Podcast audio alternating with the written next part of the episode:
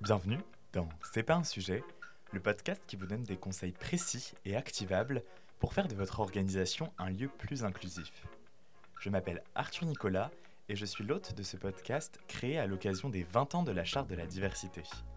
Un texte d'engagement qui formalise la volonté des organisations d'agir en faveur de la diversité et de la lutte contre les discriminations. Ce podcast est produit par les Entreprises pour la Cité, l'association engagée depuis près de 40 ans dans l'innovation sociale autour de trois piliers, la diversité et l'inclusion, l'égalité des chances et le mécénat.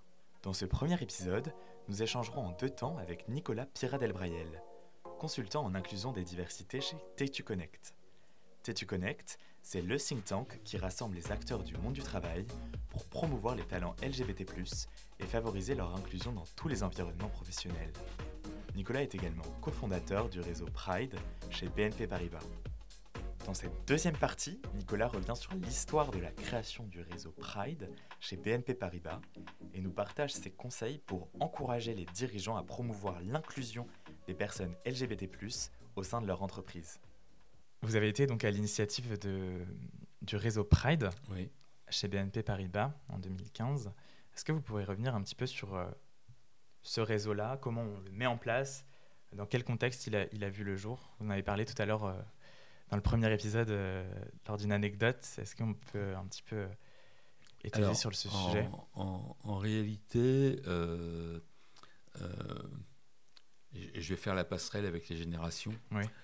Pour de vrai, comme on dit à 20 ans. euh, euh, le, directeur général de, BNP Paribas euh, souhaitait euh, donner corps à cette initiative dès 2013. Malheureusement, les débats et les atermoiements qu'il y a eu et les violences qu'il y a eu en France autour du mariage pour tous ont, plutôt stoppé son, son entrain par prudence. Et on ne peut pas le lui reprocher. En 2015, la responsable diversité euh, de l'époque est venue me voir. Alors, il faut savoir qu'elle avait été euh, ma manager directe lorsque j'étais euh, à la direction des achats de BNP Paribas sur le déploiement des outils achats. Et elle est venue me voir et en me disant Nicolas, nous souhaitons créer un, réseau, euh, sur un réseau professionnel sur les sujets des diversités LGBT. Euh, j'ai pensé à toi. Euh, tu n'en parles pas, tu ne milites pas, ça ne se voit pas, tu ne le revendiques pas. je pense que tu seras la bonne personne. Ce à quoi j'ai mis un blanc. Et je lui dis, mais euh, tu me dis que je revendique pas, j'en parle pas et tout. Il dit oui, tu, tu n'arrives pas en disant, euh, you, je m'appelle Nicolas et je suis homo. Euh, en revanche, quand on te pose la question sur tes week-ends, ta vie de couple et tout, tu n'éludes pas le sujet. Et c'est vrai que je n'ai jamais parlé de mon mari, qui était mon mari déjà à l'époque, mais même avant, avant quand il était juste mon compagnon. Euh, j'en ai jamais parlé euh, en le transférant sur un autre genre euh, et ou en éludant le, sujet du genre et en employant le complément d'objet indirect si cher aux, personnes homosexuelles. Plein de tactiques. tactique d'évitement et de protection. Donc moi, j'ai toujours parlé de lui en disant il, et quelle que soit la, la, capacité à entendre ce pronom pour les personnes avec qui je dialoguais. Euh, et je dis, ok, euh, why not, bonne idée.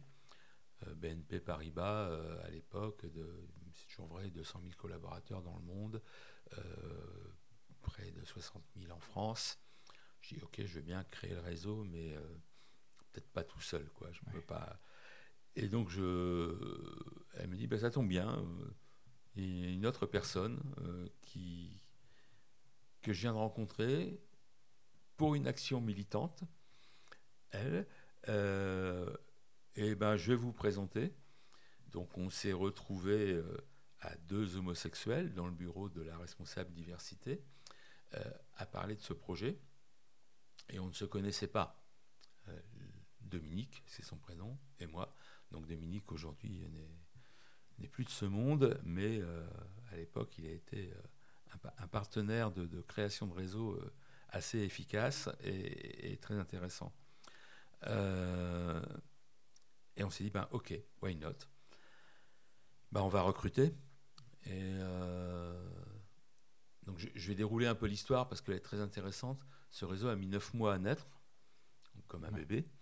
Euh, mais les parents, on a eu une particularité, on était 10. Donc euh, c'est une coparentalité. Euh, et les 10, nous étions représentatifs des quatre lettres de l'acronyme. Il y avait parmi nous 10 du L, du G, du B et du T. Et ça, ça nous a boosté de manière assez énorme. Et du coup, on a créé un réseau qui, on s'est dit, ben oui, il va être représentatif de ces quatre lettres. Et on va expliquer, nous sommes 10 sur 60 000, mais on devrait être un peu plus en réalité. Et, euh, voilà, l'aventure est née et, le bébé est né, qui s'appelait Pride, euh, en copier-coller des anglicismes concrètement, donc là, on, l'a vu, l'histoire est, mm. assez belle. Dix personnes euh, au service de ce réseau et de la création de ce réseau, notamment. Mm.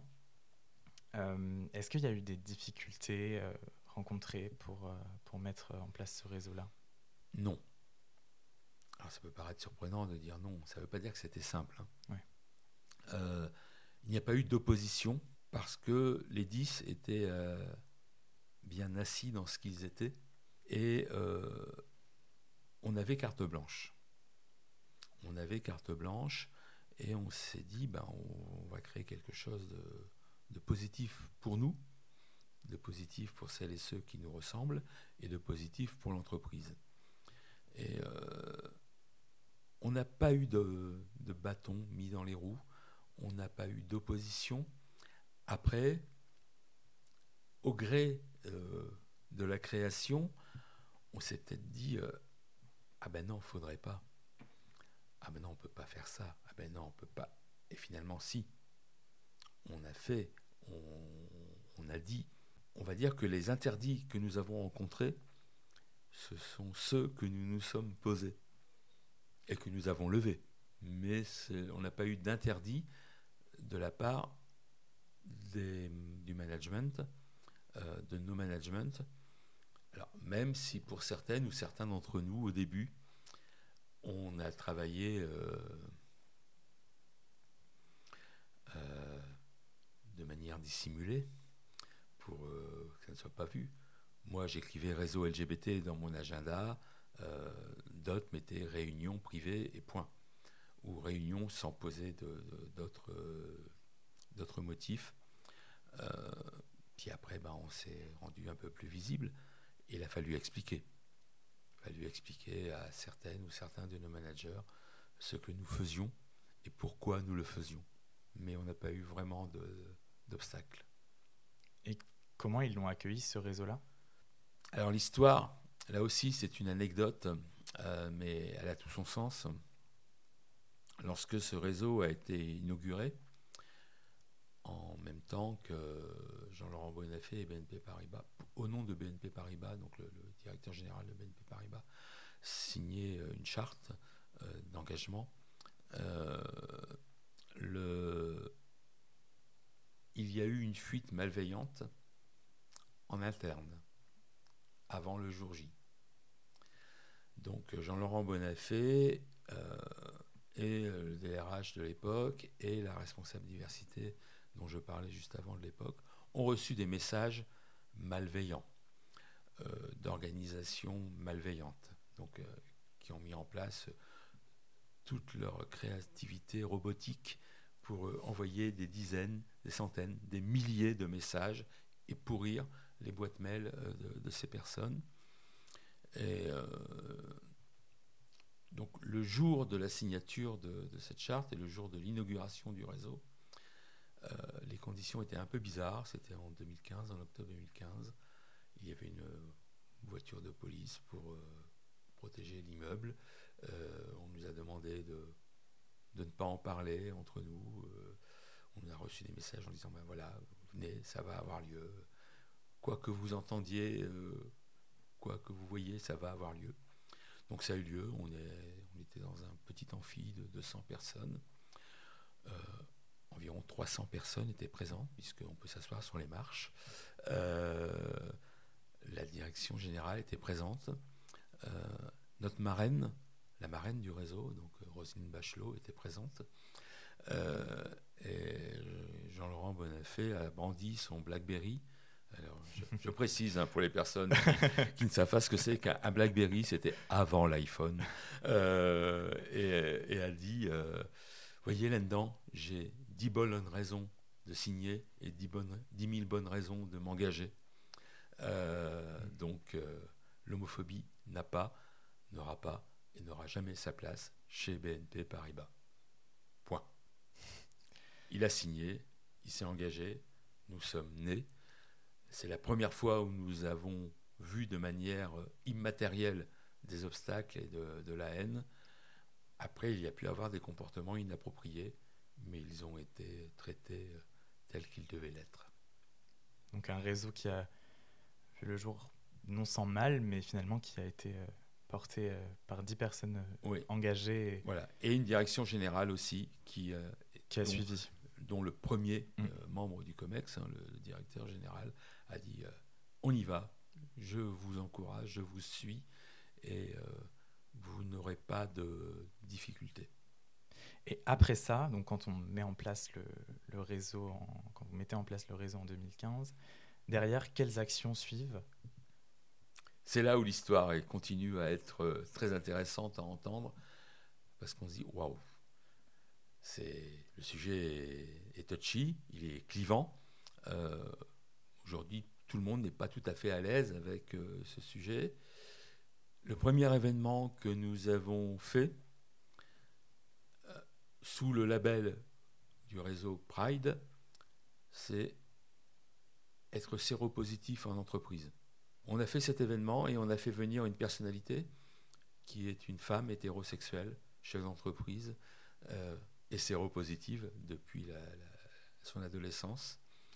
Et et qui a parlé de ce sujet, de comment ça se passait, et d'un seul coup, waouh Ce réseau amène de la diversité sur son propre sujet de diversité.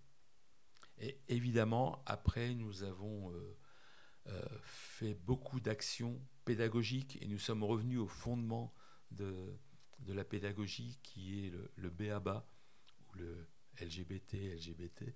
Euh, Qu'est-ce que ça veut dire? Qu'est-ce qu'il y a derrière ces lettres? Qu'est-ce que ça veut dire qu'être soi en entreprise? Oui, ce n'est pas un choix, mais on doit avoir le choix de pouvoir le dire, et surtout on ne doit pas être dans la contrainte de ne pas pouvoir le dire. Euh, on a fait des événements sur la parentalité, sur euh, les enfants, de familles euh, homoparentales ou homo-recomposées,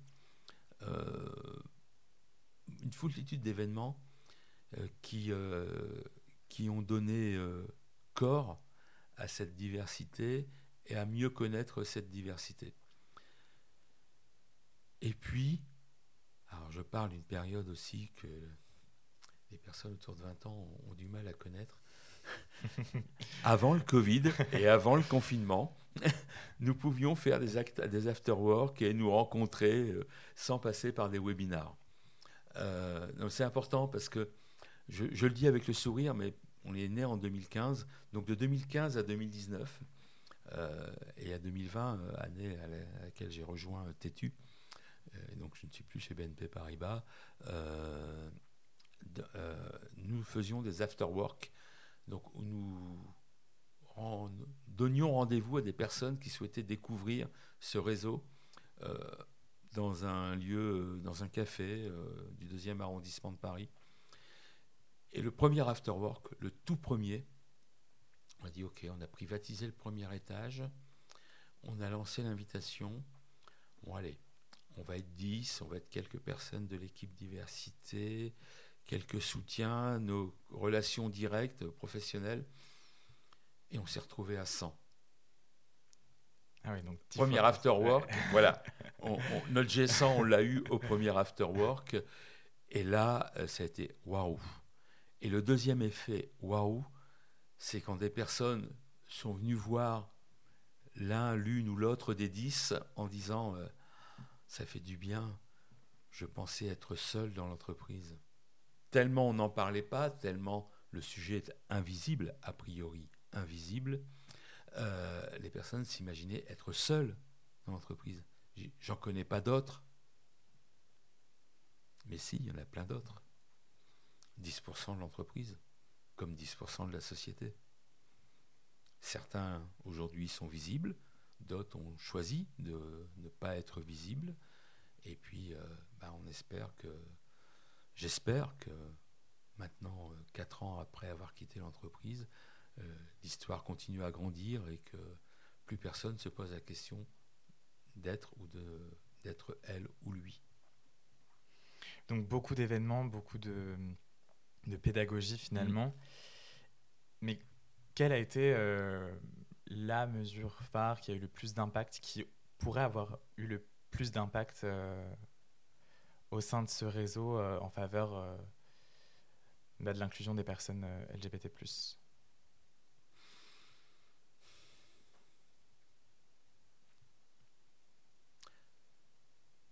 Je vais dire, alors c'est mon regard hein, sur la période 2015-2020. Euh, il me semble que la, la, chose qui a le plus d'impact, c'est quand on a présenté une carte du monde, qui est celle de, l'ILGA, International Lesbian Gay Associations, euh, euh, qui présente l'état de l'inclusion ou de l'acceptation des personnes LGBT dans le monde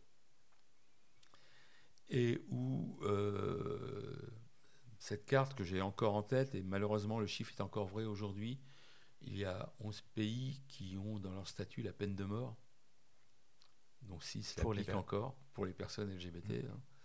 Euh, une des dernières exécutions en date a eu lieu en Iran, hein, qui est un de ces 11 pays. Euh, et à l'autre bout de l'échelle, c'est le hasard des chiffres, il y a 11 pays qui ont dans leur constitution la mention de l'égalité des droits pour les personnes LGBTQI. Donc, et là, quand on regarde après, quand on prend cette échelle des, des 11 plus incluants aux 11 plus excluants, on se dit, ben, et la France? Ben, La France, elle, elle est à la porte des 11 les plus incluants.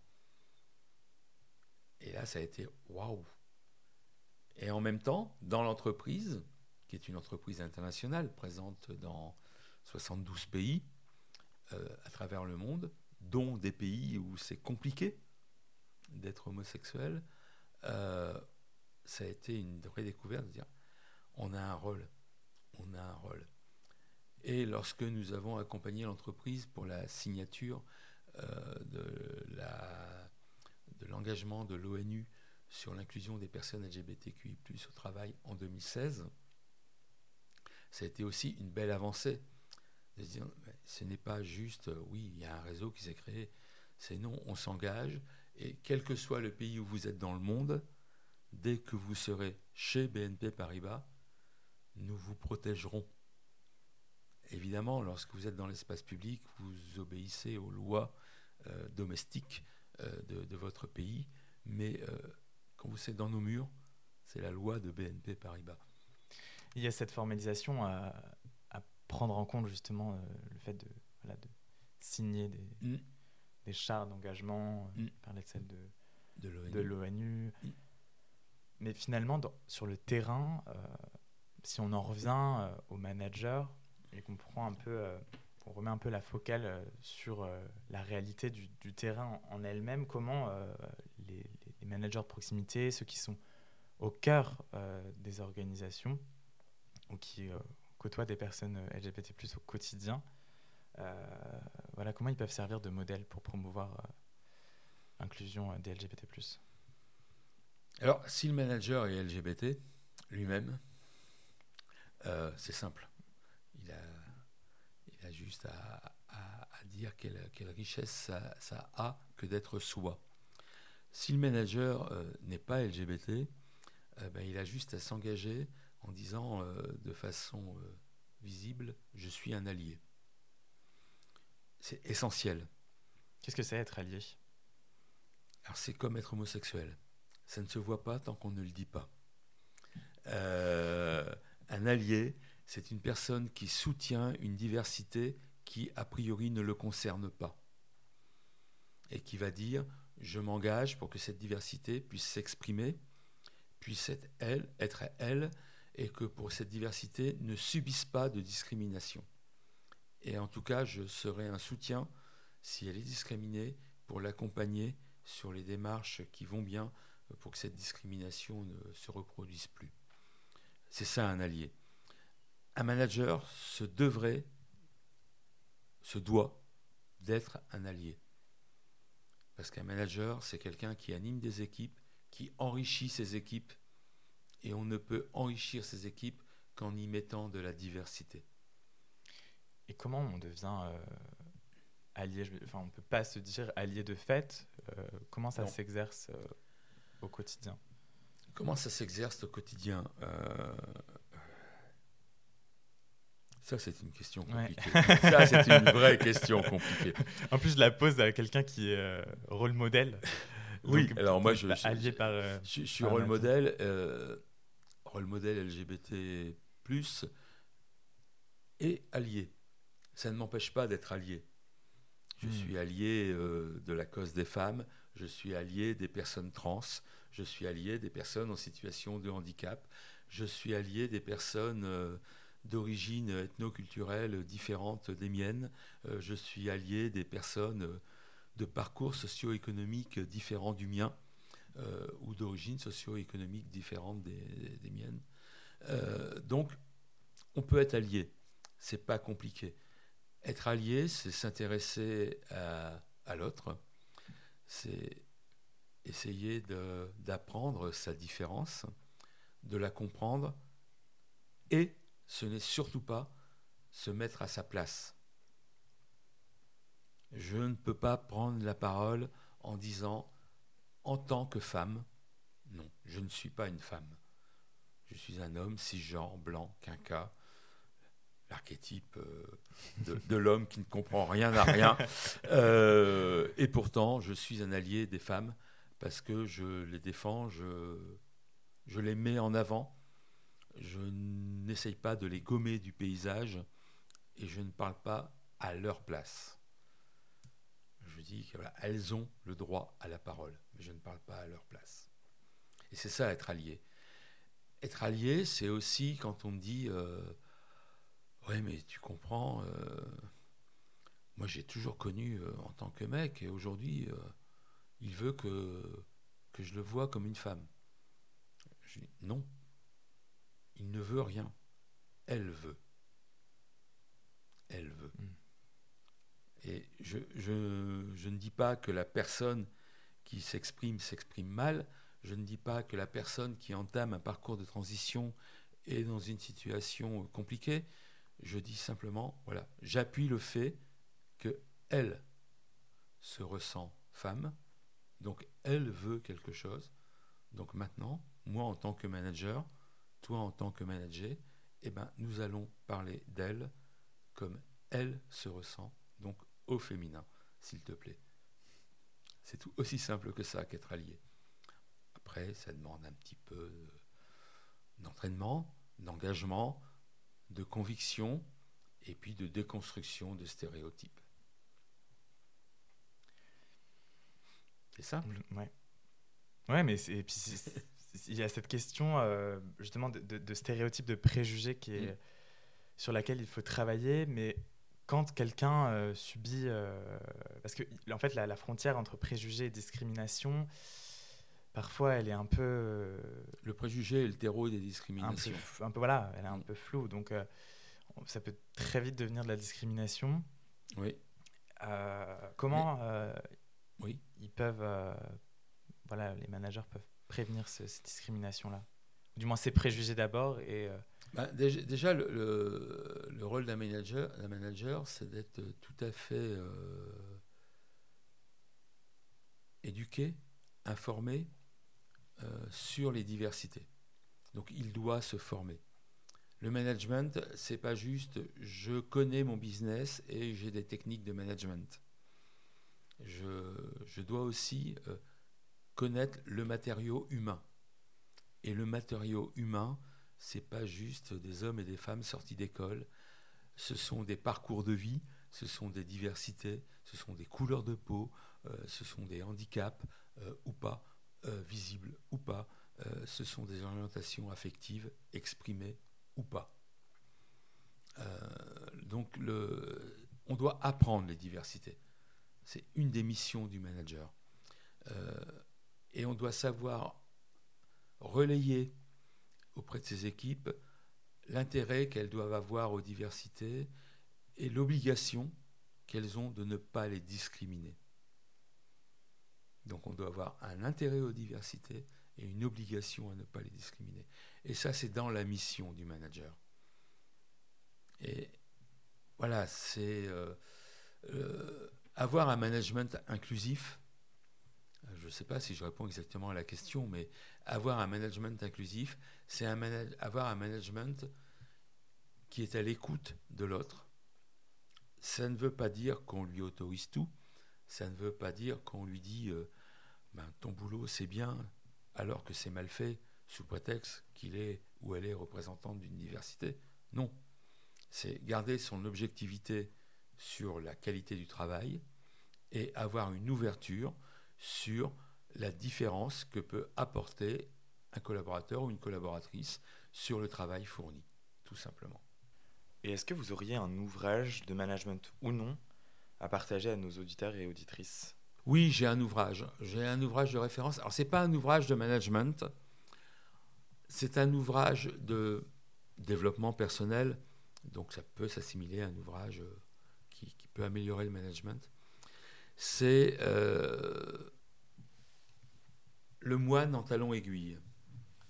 Donc rien que le titre, euh, ça dit waouh, mais qu'est-ce que c'est euh, Le moine en talons aiguilles donc c'est un, ouvrage de Kodo Nishimura, donc qui est japonais. Le Japon n'est pas une, un pays naturellement inclusif. Le, sujet, le sujet de l'égalité femmes-hommes est encore un sujet extrêmement euh, sensibles et ils en sont qu'au premier pas. Lorsqu'on parle euh, avec euh, des homologues gays dans l'univers professionnel au Japon, ils sont souvent bien seuls. c'est rare d'avoir plusieurs personnes qui animent ce sujet dans les entreprises au Japon. et ce que j'aime bien dans ce livre, c'est son sous-titre, qui est Oser être soi. Et euh, Kodo Nishimura explique tout son parcours de euh, je suis fils de moine, donc euh, j'ai une vocation à être moine, et puis en même temps je pars faire mes études, et au moment où je pars faire mes études, je découvre un monde où on peut être différent. mon parcours m'amène en Espagne donc pays ô combien religieux et inclusif, comme quoi les deux ne sont pas forcément euh, antinomiques lorsque les hommes ont du bon sens. Euh, et là, je dis, ah ben je peux être moi. Ah ben tiens, on peut être bienveillant avec moi. Euh, on peut m'accepter. On peut ne pas me rejeter. Puis après, en tant qu'homme, quand je décide de me lancer dans le make-up, waouh, mais ça, c'est un métier de fille. Eh bien non. Et puis on me fait confiance. Euh, là, ça se retrouve aux États-Unis. Puis on me fait confiance parce que j'ai un autre regard. J'ai mon regard de japonais. J'ai mon regard de garçon aimant les garçons. J'ai mon regard de... Euh, oui, non, l'idéal, ce n'est pas d'avoir les yeux grands ouverts. Je peux aussi grand ouvrir, mes yeux bridés. Et, euh, et on me fait confiance pour aller maquiller des lauréates du concours de Miss Univers. Donc qui sont à 3000 lieues de mes références à moi. Et comme ça, tout au gré du livre, il nous délivre son parcours qui n'est que je vais à la rencontre des différences et je confronte mes différences aux différences des autres. Évidemment que ma culture nippone est aux antipodes de la culture hispanique. Et pourtant, il y a des points de convergence. Et pourtant, il y a des points où, ah, c'est génial, ça vient m'enrichir, où j'enrichis. Et c'est en ça où j'ai beaucoup aimé ce livre. Au-delà euh, de l'effet waouh du titre, Le moine en talons aiguilles, non, vous n'allez pas, en, lisant ce livre, euh, découvrir de la transgression à toutes les pages. Vous allez juste découvrir de l'acceptation des différences à toutes les pages. avec ce, livre, on, remet finalement euh, un peu en question euh, tous les stéréotypes de genre qu'on peut, qu'on peut avoir, mm. et sans forcément que ce soit un livre militant. C'est ça, hein, si je comprends bien. Oui. Alors, in fine, à partir du moment où on s'engage pour expliquer une diversité, pour expliquer une différence, on est un peu le monsieur Jourdain du militantisme. Mm. C'est-à-dire qu'on fait du militantisme sans le vouloir et sans le savoir.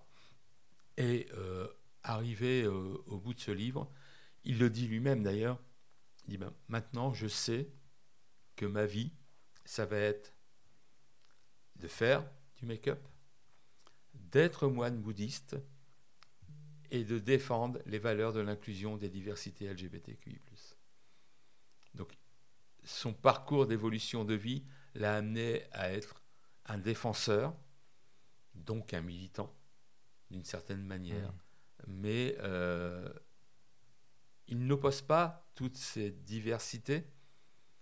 Il est d'origine nippone, il est moine bouddhiste, il est maquilleur professionnel, et il est aujourd'hui euh, speaker et conférencier sur les sujets de diversité LGBTQI+. Mmh. Donc plein de, plein de diversité au sein d'une singularité. Oui. Très, très riche. Merci pour, pour le partage de, de, ce, de ce livre, cet ouvrage. Euh, en résumé, si on devait euh, synthétiser en quelques mots, quel message clé vous souhaiteriez transmettre?